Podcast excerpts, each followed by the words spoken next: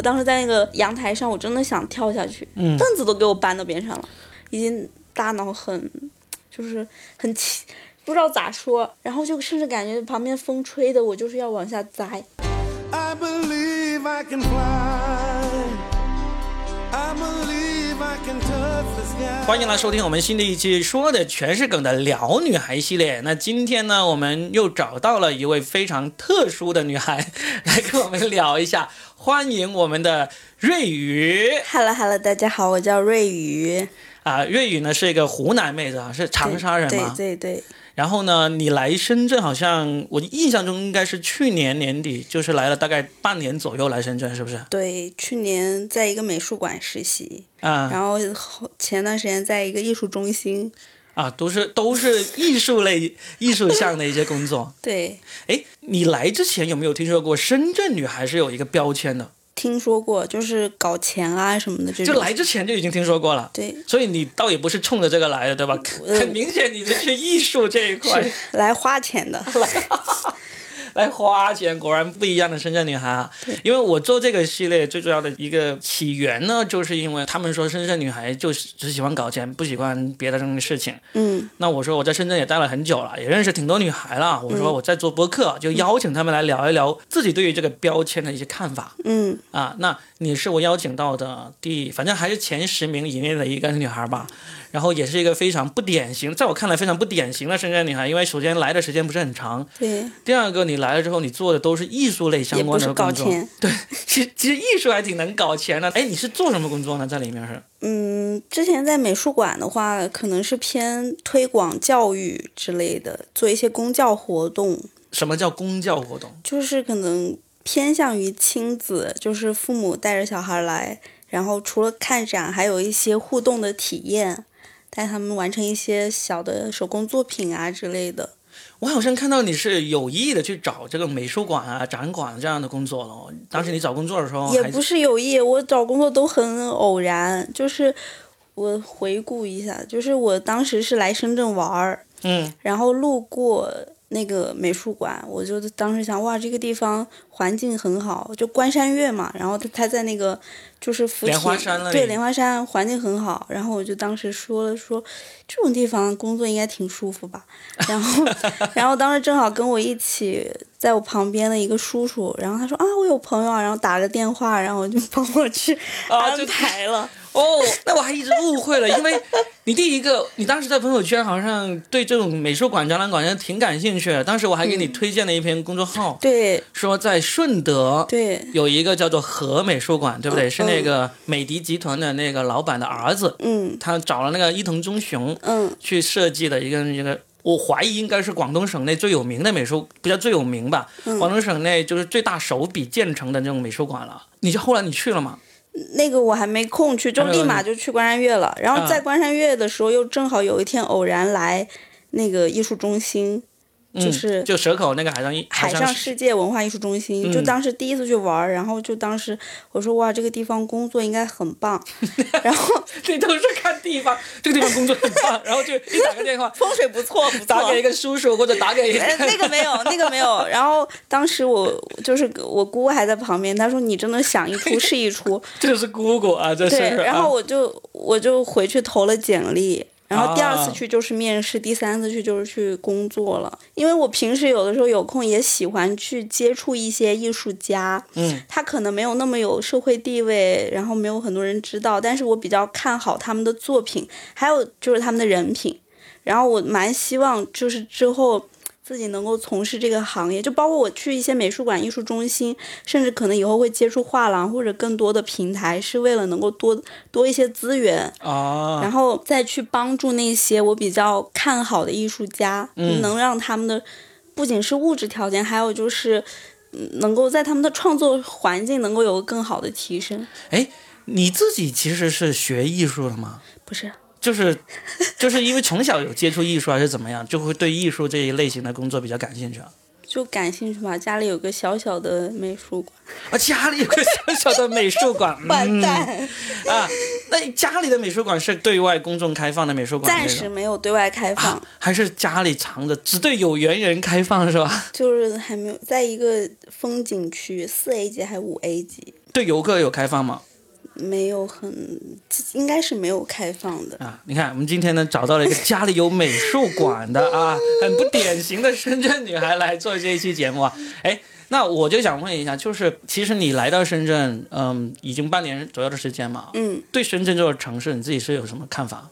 喜欢啊，我就很喜欢这种，就是又很舒服。北京、上海、深圳都是我很喜欢的城市。虽然深圳很喜欢，也不见得就真的会一直会留下去这种。嗯，我可能会到处跑，就是虽然这个说的比较过于自信啊，就是我希望自己以后能达到的是，在很多我喜欢的城市都有自己的地方，啊，深圳是其中一个选择，首选的选择，首选呢、为什么会首选深圳？很舒服。它是个南方城市，嗯然后很就很舒服呀。啊，北京干嘛？呃，对的，冬天会对上海又太排外了。上海排外这个还好说，上海的冬天特别难熬，是真的，因为它没有暖气嘛。然后它的那个冷起来也是，我在上海工作的时候，曾经有好几个那个同事是从东北过来的，然后第一次来上海，来之前都大大咧咧，觉得我老子在东北零下多少度都能活得好好的，来上海现在冷哭了那种啊，会被那种。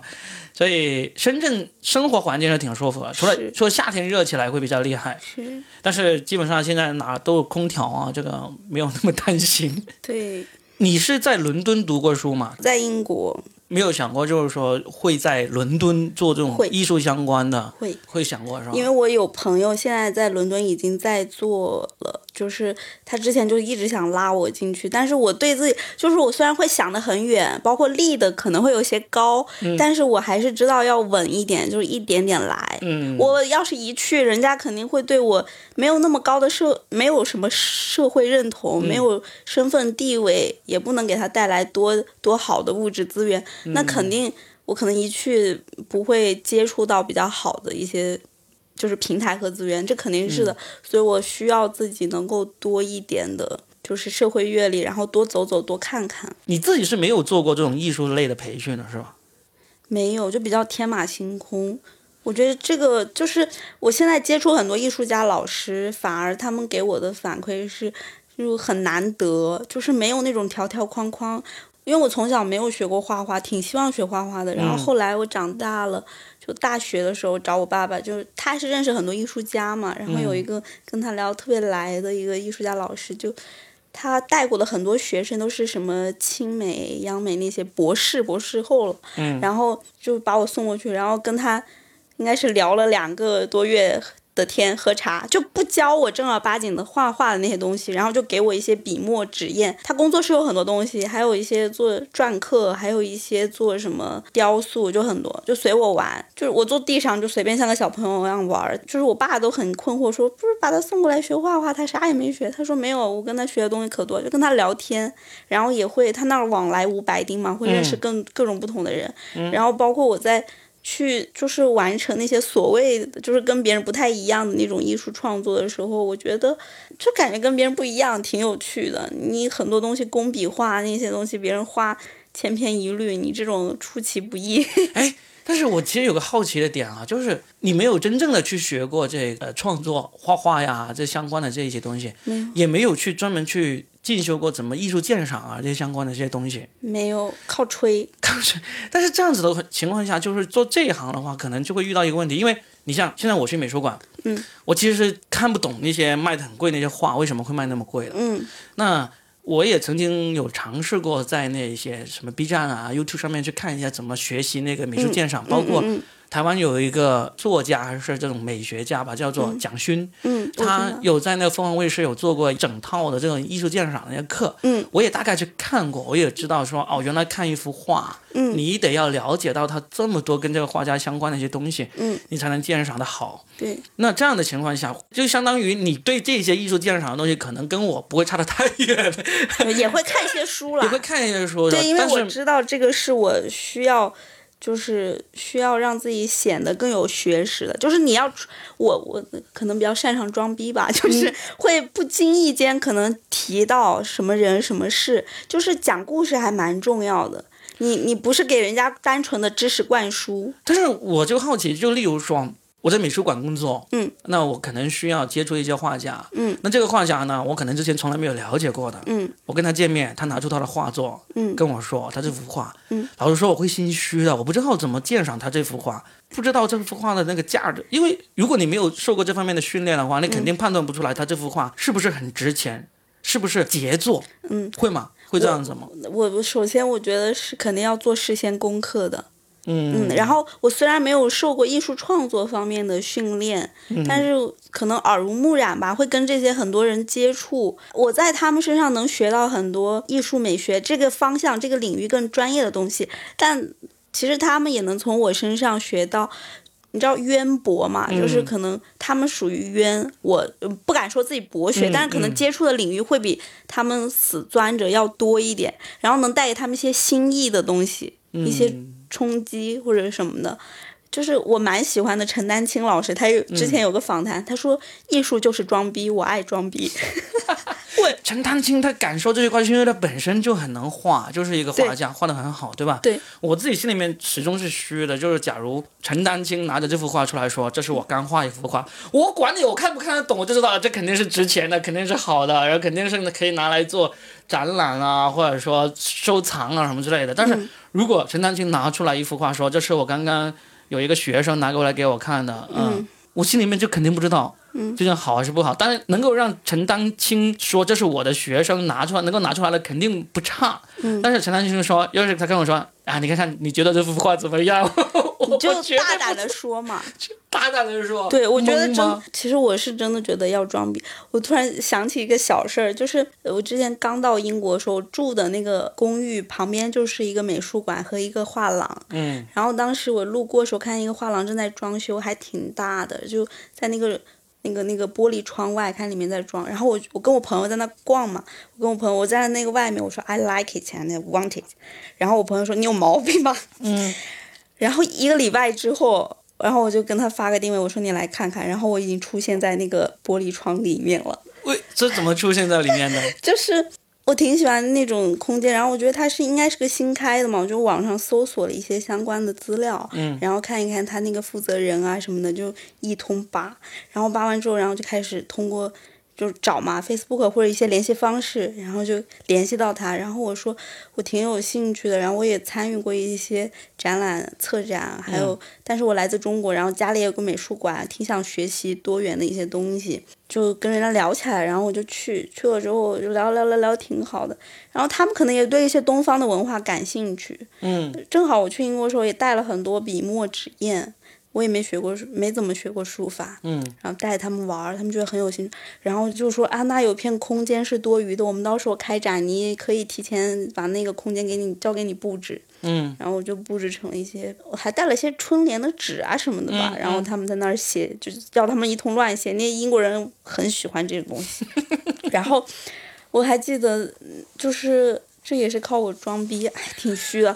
就是那天是第二天要开展，啊然后那个负责人就是那个馆长和他的那个应该是平时负责对接和策展的那个人，他们俩度假还没赶回来，嗯然后让我帮忙去收拾一下，空间密码也都告诉我了，有两层，还挺大的。嗯然后我当时我比较蠢，就是我把大门开了，你知道很大，它那种玻璃窗嘛，我就全开了，我就是从那儿进的，忘记从后门进了。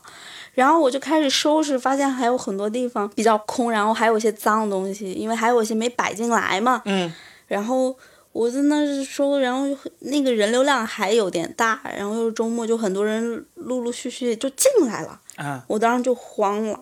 然后后面就是那地上还很脏，很多就是木屑啊或者什么灰尘，我就开始，他们可能也有点疑惑还是啥，我就开始跟他们解释，我说这个地方呢是我们的冥想区，就是那些灰尘啊什么脏，代表我们就是每个人就像这个宇宙中的尘埃一样，大家在这里会感受到，通过他们的参照感受到自己的在宇宙中的渺小，然后又可以就是你静下来能够牵连到很多你过去和未来。还有现在你的一些关联，然后你会整理思绪。我其实英文表达没有很好，嗯就蹦一些词，但是他们觉得更高级了。后来我还拉了几个那种榻榻米之类的东西，他们真的就坐了很多人，然后越来越多人，他就甚至都不会开始交流，就可能有的新来的人看见有人坐在那儿，然后闭上眼或者干什么，哇，就面对白墙，然后也就更多人进来了。我觉得 我操，我当时后面我就站的老远，就偷拍了照片给我朋友看，我说牛不牛逼，靠装逼装来的。然后后来在那玩了一阵，他们都以为我是来自中国的艺术家。可能那个那个负责人那个馆长他对我比较就是信任，一个是可能英国人真的单纯，还有就是我可能表现出来的就是那种，就是对在中国自己家有美术馆，然后也有一定的艺术鉴赏能力，然后也会有一定的创造力，所以他们就很信任我，就真的第二次见面就把那个空间密码都告诉我了。啊、刚才我听你刚才讲那一段，那就是其实就是在忽悠哈。哎，但是你能够这样忽悠，是因为你从小就是因为家里有个美术馆，然后呢，不是从小，不是从小，我家那个美术馆是啥？就是也挺也不是啥那个，就是小小的家里用来是放一些藏品。然后我是也是之前就是有一次去南京四方当代美术馆，我觉得那个很漂亮，然后它也在山上。我当时发了一个朋友圈，我说以后也就是也想有有点钱了，就开一个美术馆立在山上。然后就是我里面不准大家拍照，然后人们都会通过黄牛抢票，然后哭哭嚷着来。然后我白天就跟大家讲艺术，然后晚上就拿着讲艺术骗来的钱去买酒喝。然后我当时就这样写，然后没过多久，我爸突然告诉我，他说：“哎呀，我们家在哪里搞了个美术馆，在山上，你有兴趣去搞一下好吧？搞一下卫生。”然后就还 对，就我经常。就是可能比较幸运吧，就是有时候我自己可能有点点知道，就是我我要这么笃定的做艺术，包括成，我希望能够以后成就一些艺术家，或者帮他们有一个更好的艺术品，让更多人看见。嗯，就是我总感觉自己有，就是我不知道你知不知道前世今生这种。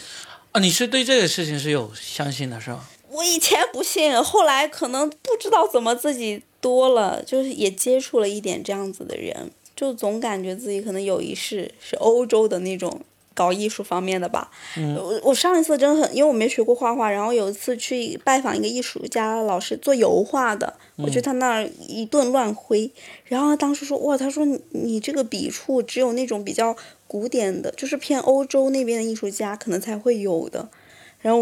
我就心里咯噔一下。然后前段时间我一个朋友约约我去南山博物馆，那个时候是做那个。就是文艺复兴那些展览嘛，嗯，我不知道怎么，我当时在里面看着看着开始哭，我不受控制，嗯，就哭。然后下午很累，就我说不行，我要回家，很累，然后往沙发上一倒就睡了。然后又做了一些很那种的梦境，然后可能就自己总会隐隐约约感觉跟这些有关，嗯、然后觉得我就是可能说那个点就今生。是可以去再去做这个行业，嗯、然后但是不是以一个艺术家创作者的身份，而是可以去帮助和成就更多这种艺术创作者的。嗯，对于你这个艺术这一块呢，我我觉得我聊的差不多了。我我觉得这个这个忽悠的方式，我其实还是不太能够 get 到啊。哎，我们可以聊点大家比较容易 get 到的，我们聊一聊这个。来之前我问过你，有时候说我们做播客聊什么东西呢？我们说哎。可不可以聊一聊感情故事？嗯，你来之前你说，你对自己的认知是有一个雌雄同体这么一个认知，这这是怎么一回事？当时我听到我觉得挺震撼的，是雌雄同体。雌雄同体，嗯、对，就是我可能对自己认知就是女性的外表，嗯，但我内心还是蛮坚毅和刚韧的。那那个跟熊有什么关系？女性也可以很坚毅、很刚，雄性的一面。然后我 也比较的。比较看重那种向上，可能有男性那种雄性那种比较事业方面，我会有那种打拼和争抢的意识。这个不一定是女性也一样，可以很有这个上进呢，很有野心呢。还是会有一些不一样吧。女性再怎么样，还是会受一些约束。就是你是个女孩，你你不是听“女强人”吗？这个词多少还是会带有一点点的贬义在里头。哦，所以只是心理上，你觉得自己是像男性那样子，那么有雄心，那么有野心的。我小时候对自己定义啊，就是因为可能我们家比较重男轻女嘛，然后我小时候特别希望自己是个男孩，嗯、就是我会站着尿尿吹口哨，嗯，就在洗澡的时候，嗯嗯，然后我就是记得那个时候大家什么写一些座右铭什么的，什么有志者事竟成啊这种座右铭，我当时写的是男儿当自强。啊，就是你内心是希望自己像个男生一样去对开疆拓土，去对，建功立业的那种。我小时候也不允许自己哭，我觉得真娘们儿就不能这样。啊然后，但是我现在就会和解了，然后也会觉得就是女性的外表挺好的，就有的不会把我当成很那种的竞争对手，但是我其实蛮 哈对对对，我有印象，就是因为我们那次去长沙演出，我有经历过你们在俱乐部里面。就比较刚嘛，比较刚，就是我不会轻易妥协。就是有的人他可能会觉得你女生你比较抹不开面或者啥，就是我我会有自己的原则性或者什么。哎，但是这种性格会给你这个从小到大的这个经历啊，会带来一些什么样的影响或者冲击吗？有没有什么能够让大家听完之后觉得哇想不到这样子很震撼的一些故事，能够跟大家分享一下的？那可以讲讲，就是从艺术聊开吧。我还以后还想从事的一个领域比较大的，叫艺术疗愈。艺术疗愈是怎么回事？我我好像是第二次听过这个名词。国内可以说这个艺术疗愈的市场就是鱼龙混杂，龙也没有。我我也不能这样，可能跟我自身就是从小的经历有关，包括为什么我会觉得自己是雌雄同体，包括嗯为什么我会那么喜欢在外面闯荡，然后想要以后能做成自己的事情。嗯，就是嗯，我们家是比较重男轻女的嘛，就很你是有哥哥或者弟弟吗？弟弟，个有弟弟嗯然后，嗯，怎么讲呢？就是从小我妈对我说话也是，就是，嗯，经常骂我，就是骂什么婊子，骂什么比啊，较，啊这么狠呐、嗯，就我小时候不知道这些意思的时候，就会骂一些特别难听的词。哦，不过有一些地方他们口头禅就喜欢这样不是骂，。我妈是对我这样，然后经常就很小，嗯从小被打到大，就是我经常不知道自己做错什么了，就会被妈妈打，就打的就是那种一巴掌扇过来，就墙上都是血那种，然后就？打到那个为墙为什。么？就是他那个时候确实脾气也暴躁，你你说一下他，你说那次打到你嗯墙上都是血，那次你是做了什么事情惹到他那么生气？我都不太记。就比如很多小事，比如说他会觉得我吃饭慢了，啪一巴掌打完，那个米饭就进气管。因为怎么讲，我也能，我现在能理解了，就是小 你还能，你看你不能理解啊！因为我怎么讲，就是长大和解了嘛，然后我现在嗯可能心也会越来越打开了，包括为什么我能理解很多人很多事了，就是呃，因为我出生后没多久，爸爸就破产了，嗯，然后家里可能经济压力也大，欠了很多债。然后我爸爸又在外面就一边躲债一边打工，嗯然后我妈呢就带着我只身一人，又没啥工作，确实也挺难。然后我们家经常半夜就是凌晨，可能两三点就会有很多那种债主来敲门，就是那种彪悍，身上全是纹身什么，就围住我和我妈妈，当时又动不动说烧了我们全家那种，可能甚至会导致我现在就有时候晚上睡觉，我也会突然惊醒或者害怕。嗯可能有点条件反射，但是现在在慢慢疗愈自己了。嗯那个时候我妈妈可能确实状态也不是很好，也会变得很暴躁，她也有压力，不知道如何释放。我爸爸又不在身边，她一个女人确实挺那个。加上我妈确实，我也分析过她的成长环境，她比较就他们家也是很重男轻女的，嗯所以我妈妈就会希望自己能刚强点，或者是也希望自己当时生个男孩儿。但奉子成婚嘛，就是怀了我也没办法。哦，你是大女儿啊，对我我有个弟弟，有一个弟弟，对然后就所以的，就这种算是家暴啊那种，只不过是妈妈打，不是？对我爸爸不知道，然后后来爸爸也知道过吧，但是不知道打那么重。比如说我爸出差很久出差回来一次，就我身上有伤，我都会穿长衣长袖就遮着，然后被我爸问一下，我就会自己磕的，就是不想让他知道或者担心嘛。后来包括有弟弟那个时候，就是她刚怀孕，她脾气更暴躁，但是。嗯，怎么讲呢？就是家境确实变好了，然后嗯也没有债啊，什么都没了。然后家庭条件变好之后，嗯，我妈妈可能就，但是还是延续了她之前对我的那个状态，毕竟那么多年了，习惯了嘛。嗯我真的很爱我弟，比如说有一次我们记得出去旅游，我妈开车在前面，我弟那个时候才一岁不到，我抱着他在后面，我弟突然哭了，我妈就会说我是不是在偷偷掐他或者什么什么，就会带着我爸爸也一起，对我爸其实对我是有一点愧疚的，嗯。然后后面就会带着我爸爸一起，就是觉得我很嫉妒我弟弟，或者怎么怎么样，我是不是偷偷趁着爸爸妈妈不在掐弟弟或者干嘛？这种，嗯我我挺难过的，就是嗯觉得自己好像，就是我会觉得没有什么很可以依赖的亲人嘛。嗯然后加上又有弟弟，他们对我和对弟弟真的反差就是很大。嗯，能够想象得出来。然后我就会想着要好好读书。我一直以前初一直到初中，可能成绩都还挺好，就是会如果跌出前三，是会自己哭很久那种。嗯然后高中就开始放飞自我，那个时候知道要参加艺考，包括我对自己人生蛮笃信的，就哦，你是、是参加了艺考的。嗯，啊当时考了电影学院专业，嗯过了还可以，但是嗯后面就临门一脚，就文化当时跌了，比平时少了一百来分。嗯然后又是理科，所以就没去上。高中的时候，家里可能对我好一些了，就我觉得我要读书，要怎么样嘛。嗯但是我一直都是自己一个人住，初中、高中都是自己在学校附近住，一个人。哦，就是租了房子在学校附近住啊。嗯，然后也没有跟家里很那个联络，然后再到后面大学，我是他们一直都觉得我就是靠不住，就是一个女生什么的，就是然后反正是要嫁出去或者怎么样，然后也不会，但是我现在会改变对他们的一些也会改变，就比如说我要做什么事或者什么，我不会太跟他们说，嗯。我是做了，然后他们看到了或者听说了，做的还不错，包括一些别的长辈说什么，然后他们有觉得这个女儿还可以，然后包括我现在会给我爸爸洗脑，就是也在我身上投资，支持我出国，然后我想去哪儿的话，就是现在还是靠他们给我的物质基础嘛，嗯，就有的时候其实还是会很突然很难过，就某一个点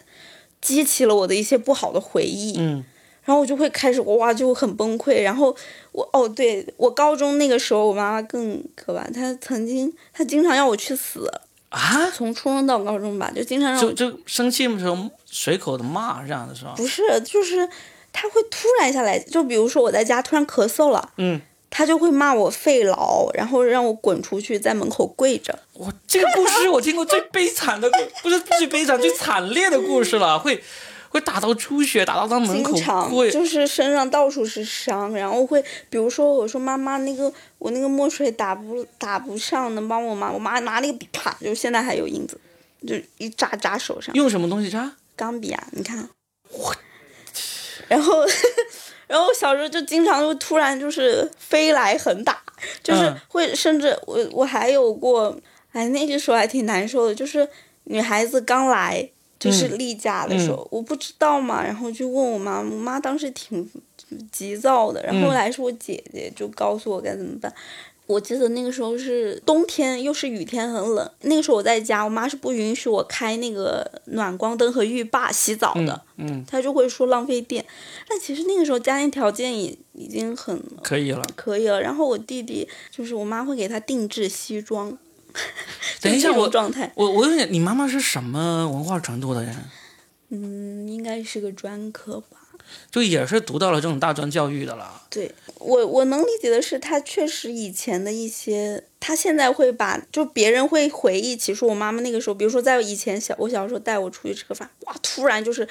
拿什么往我身上泼，或者突然一巴掌，人家就说我妈妈对我真的很很吓人嘛。然后我妈说那个，她就会说她那个时候确实压力大或者什么。然后有一次最严重，那个时候是应该高一还是高二，晚上可能我咳嗽，就是吵到我妈妈了。嗯突然很生气冲过来，当时是在地上，他拖着我，就是把我往那个门外拽，让我跪到门外去，就跪到家门外，然后我不肯嘛，然后后面又突然又哎呀，突然抓住我的头发，然后把我拉到那个阳台上，阳台那个大概十几楼，我当时不记得住多少楼，十，然后他就说，他说你跳下去，他说你跳你死了，我顶多在别人面前哭几天，我还有我儿子。就是因为你咳嗽影响了他睡觉。可能他会积累很多事情，但是嗯有的点我真的不知道自己为什么做错了或者怎么的，或者是鼻涕纸丢在家里了，他也会那个。嗯然后我姨妈痛他看见我那个样子，他就说，他就会骂我嘛，就骂婊子，骂一些很难听的。就是我，我我我以前痛经什么的，我妈妈会直接把我拽在地上踹。你刚才有说到你妈妈揪着你的头发，让你到十几楼说你你自杀吧，你跳下去吧。你还记得那天究竟是发生什么具体的事？对，那天呃对，接着说回，对不起，又跳跃。我当时在那个阳台上，我真的想跳下去，嗯凳子都给我搬到边上了。然后我我当时就想上，就是当时想了一下，我说可能跳不死。他后面又突然想一下，他说你不要死，不要死在家里，到时候被人知道。然后然后我就真的上楼了，就爬到那个顶楼三十三楼，就是没有栏杆，就站那个边上一望无际。我当时就想跳下去，就是完全已经大脑很，就是很气，不知道咋说，然后就甚至感觉旁边风吹的我就是要往下栽。然后后来就当时跟我一个老师发了一个信息，挺感谢的，因为我确实没有什么可以说话的亲人和朋友。我妈妈那个时候也不允许我跟除了班级以外的人做朋友，跟他们接触，不允许，就让我搞学习嘛那个时候。然后我当时跟一个老师发了一个信息，我说谢谢他，我说什么，他也知道我家里可能有点点我妈妈的跟我的一些问题。然后我准备跳的时候，突然手机响了，发完信息之后嘛，手机响了，她又怀孕了，她说你不要我大谁晚上。谁老师怀孕了？那个老师怀孕了，他说你不要大晚上让我出来找你，我又担心他嘛，嗯，然后就要确认我回了家，然后哦我又只好又回了家。还好那个老师，他这种无缘无故的那种虐待你，我觉得这个真的是挺让我震撼的。因为呢，一开始如果你说家境特别贫寒的时候，他虐待你，可能勉勉强强能够说得过去。到后面你们的家境已经开始好起来了，虽然重男轻女，他也有孩也有男孩了，那还是会这样子对你，这个是让我很不理解的一点。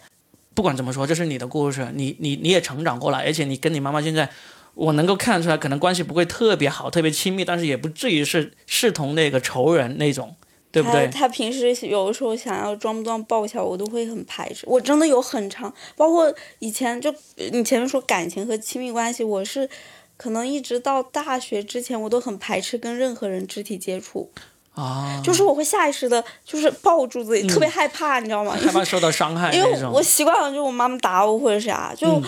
哎，你妈妈这个问题很大哎，哎呀不，但是我我我哎，你你你真的是愿意把这些放出来吗？可以吗？可以讲吧，但是嗯希望不要被妈妈听到。我其实有可能会听，但是我觉得她应该听到我我。特别害怕，就是我会觉得会对他造成一个伤害，所以我现在在我爸妈面前，我我突然会有一些应激反应，我不会让他们知道是因为小时候的一些事情，就我害怕对他们造成伤害。我能理我能理解，就是我妈妈的一些，比如说她成长环境确实重男轻女，然后她曾经她那么小，她也二十岁出头，然后经历跟我爸爸因为经历那些事情，她可能心理承受能力不一定那么好，所以只能到我身上。你说你能理解哈，那我相信包括我在内，包括我们听众在内，基本上应该绝大部分都是不能理解的。不管他做过什么，嗯不管他经历过什么，他对你那样的做法都是很难让人原谅的。但是还好，你现在跟心智，成熟，呃，对你现在跟他反正是已经能够和平相处了，对不对？你也成年人了，他也不可能再真的就反手就给你一巴掌那种了，对不对？你也不需要说真的像以前，因为没有成年，你生活上需要依赖他，就让他打你，甚至叫你去死，你都依然是必须要跟他生活在同一屋檐下，这是以前的。他们现在还是希望我回去。就我妈妈前两年还说过，她说你死都要死在我身边，给我端洗脚水死。所以，我为什么就这下你可能能理解我，就是不太像别的女孩那样，就是就是我会更敢于向外面闯。嗯，对，就是在外面确实遇到人都还挺好的。你在外面你能够自己控制自己的那个命运嘛？你能够自己去把控自己的一些事情嘛？这个是肯定的。对，所以，在我看来，你跟你妈妈可能不一定最终能够达成一个真正的和解，因为毕竟现在听起来你妈妈其实跟以前是没有什么太大变化，只不过因为不打了，不打了，只不过因为是 打不赢吧。也一个是打不赢，第二个是你做的事情并没有那么容易让他能真的能够反手就给你一棍棒啊那种了。就是我感觉到你妈妈是没有变化的，但是变化的是你，对对对，变化的是你，这个是很好的一个事情。对，还有我可能就是也想告诉一些身边的朋友，当你就是有一些环境或者你这种原生家庭是不能改变的时候，你改变自己，嗯其实那个也会就跟着变化的。嗯嗯，我现在不会再像以前一样沉浸在那种情绪中，嗯痛苦然后难以自拔了。我感觉你就是不知不觉自己就疗愈了，自己就解脱出来了那种。也就是接可能接触的人多了呀，然后艺术有了艺术的修养嘛，然后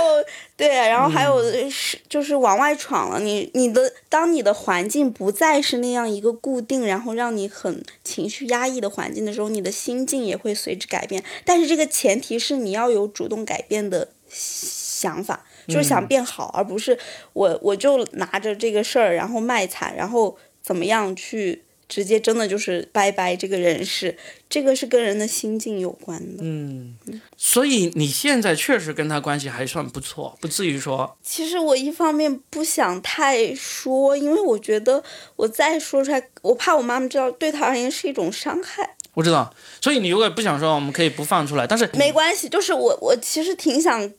就是有的我很很少跟别人分享这些，就是但是我是希望能够让身边一些朋友知道，他们受过的一些东西。不算什么，就社会的一些拷打不算什么。然后除了不仅想告诉这样一部分人，还想告诉的一部分就是可能经历过一些可能不是那么好成长环境和待遇的人，我希望让他们知道，就是自身是有疗愈能力的。嗯，这也是包括为什么我会想做艺术，包括以后做艺术疗愈的这个领域的原因。那就像你这样的经历的话，你觉得艺术疗愈是可以帮得到你的吗？艺术疗愈有没有一个具体的一个形式？就是说我假如在这成长过程中，你遇到有一个人，他做了一个艺术疗愈的那个课程，或者说一个疗程，你就有幸参与了。这个是一个怎么样治愈你这个？因为现在看起来哈，你也已经不知道怎么已经被疗愈了。但是你现在你说艺术是能够疗愈这个事情，那在你自己自我疗愈成功之前。你能够遇到一个艺术疗愈会是一个什么样子呢？也没有成完全嘛，就是一个过程。包括我，就是我跟前面跟你提的，在那个美术馆的时候做公教活动，嗯，是带着亲子的，就是小孩和家长。那可能父母对小孩有些缺失陪伴，然后带他们一起做手工啊什么的。包括我在艺术中心也有做过相关的。这些都是一个艺术疗愈，就是带着他们一起做一些插贴画，就是那种插画、拼贴画什么的，都是一个过程。然后还有就是音乐会的形式，然后我还有参与过那种，就是即兴戏剧那种表达工作坊。我刚才说的就是我那个朋友参与的就是这种，但是做这些活动的目的一开始就很明确，就是为了进行一些疗愈方面的一些嗯嗯目的来做的，嗯，是吧？就跟我你你刚才溜你提到一个去玩这个拼贴画。疗愈为目的的这种拼贴画，跟这个像小孩子去学学习拼贴画，又有什么不一样？就是帮他们更多的把注意力放到自身身上。你才能够更好的自我疗愈呀！你要让他知道你是有自我疗愈能力的，但是你要前提是你要先发现自己那些需要被疗愈的点。我以前参加一个工作坊的时候，即兴的，就是大家在首先慢慢的带你进入状态嘛，放松，然后做一些呃动作，然后发出声音。我是看到有人有到后面最后有哭有笑的，就是大家去之前都知道。我是为了得到疗愈的，不一定，不一定的吗？不一定。我觉得最好的状态是你不让他知道你是，因为有的人他会想，我靠，我能怎么疗愈自己？或者我没有疗愈能力，他首先就已经产生了这种防御心理。嗯，那这个跟你你说你想做这种艺术疗愈，这种事情就纯公益的了。不会，不会吗？对，所以你最终面对的还是那些他愿意去花钱来疗愈自己的人，这是主要的学员或者主要的。不，也不是怎么想呢？就是可能确实还是偏公益吧。但是还有的还有一种属于啥呢？就是那种比较。呃，很多艺术疗愈，它是针对它客户群体是针对那种比较富裕的上层家庭，他们的小孩，因为这个父母对小孩缺失陪伴，因为小孩可能心里很多自闭症啊，或者这种儿童。我接触艺术疗愈是一开始接触自闭症儿童，就是也是因为他们父母知道的孩子已经有自闭症了，然后呢，他是找到了这种跟艺术相关的疗愈方式，对，还送他过来学习。但是我后来发现，它可以运用在多领域，而且它的受众群体是很大的。就是很多人是需要被疗愈的，以及他们需要知道自己拥有自我疗愈的能力。我个人比较反感当代主流的心理疗法，嗯，我觉得在未来的发展中是有更好的一些东西去替代他们的。那艺术疗愈这个事情，它会需要有专业的人士去考取这个资格啊，或者说学习吗？嗯，有有一种艺术疗愈师，但是我。个人觉得现在还，因为它可能就是加上国外的一个历史，可能到现在才七八十年，它还需要很长的一个实践社市场社会的检验。这个就是你以后你会想要从事的一个方向嘛，就做艺术疗愈这一块。等我拥有一定的经济和社会地位的时候，嗯，我说什么，人家可能就会觉得，嗯，对，所以我还是有自我认知，我不会上来就跟人家就标个定义啥，我得需要自己拥有一定的，就是比如说你可人家可能因为你的一些成绩认可你，然后这个时候你再去做公益的事情的时候会更方便一些。嗯，对。所以呢，听了你的故事，我觉得这个是实在是太震撼了。哇塞 哇塞！我觉得天呐！刚才自己也有总结过，就是你把你这样的故事分享出来，也是希望那些从成长过程中有遇到困难，觉得熬不过来的，有些人他会听到，会觉得其实有时候人生并没有你想的那么那么难，你还是会被疗愈的，你还是会熬过来的。会不是说不用“熬”这个词，你会，我希望每个人都能发现，就是有自我疗愈的能力。嗯而且你你出生，你本来很多事情都要你自身去修，你不可能一帆风顺，啥事儿没有，那你干嘛做这个人呢？干嘛来这一趟呢？嗯，这些都都都挺好的，就是就是把你的一些想法有表达出来。在我的认知里面啊，就如果一个人的成长过程中跟妈妈的关系是达到了那种程度的话，其实可能这辈子都很难和解，很难释怀的。嗯，我感觉会有的时候还是会有突然的崩溃和害怕，突然感觉被妈妈支配，她会突然打电话或者什么的，然后说一些，还是会让我有点就是又跌入那种情绪中，但是嗯。会慢慢好转，然后自己的承受能力和疗愈能力也越来越强了，嗯，不会再那么样。总之不管怎么样吧，就是现在你是个活蹦乱跳的、非常积极向上的、充满活力的女孩，我觉得这个就是已经很不容易了，就是从这样一个环境下走出来。你说家庭这种物质条件，就是其实不是什么决定性的东西，更重要的是你跟这个家里人的关系嘛。那现在至少我能看到你跟你爸爸的关系是现在是非常好的。还行吧，一般也不太咋地，主要是他会给钱，金主爸爸。好吧，就是能够走出来就好，我觉得这个是最重要的。怎么说呢？就可能接触的人多了，你的环境不不再局限了，然后看得开了。看得开了是吧？那就好。好的，好吧，谢谢若冰老，师，谢谢瑞宇，我们这一期播客就聊到这儿。好，拜拜。好，拜拜。Sometimes I get to feeling I was back in the old days, long ago. When we were kids, when we were young, things seemed so perfect, you know. The days were endless, we were crazy, we were young. The sun was always shining, we just lived for fun. Sometimes it seems like late, I just don't know. The rest of my life.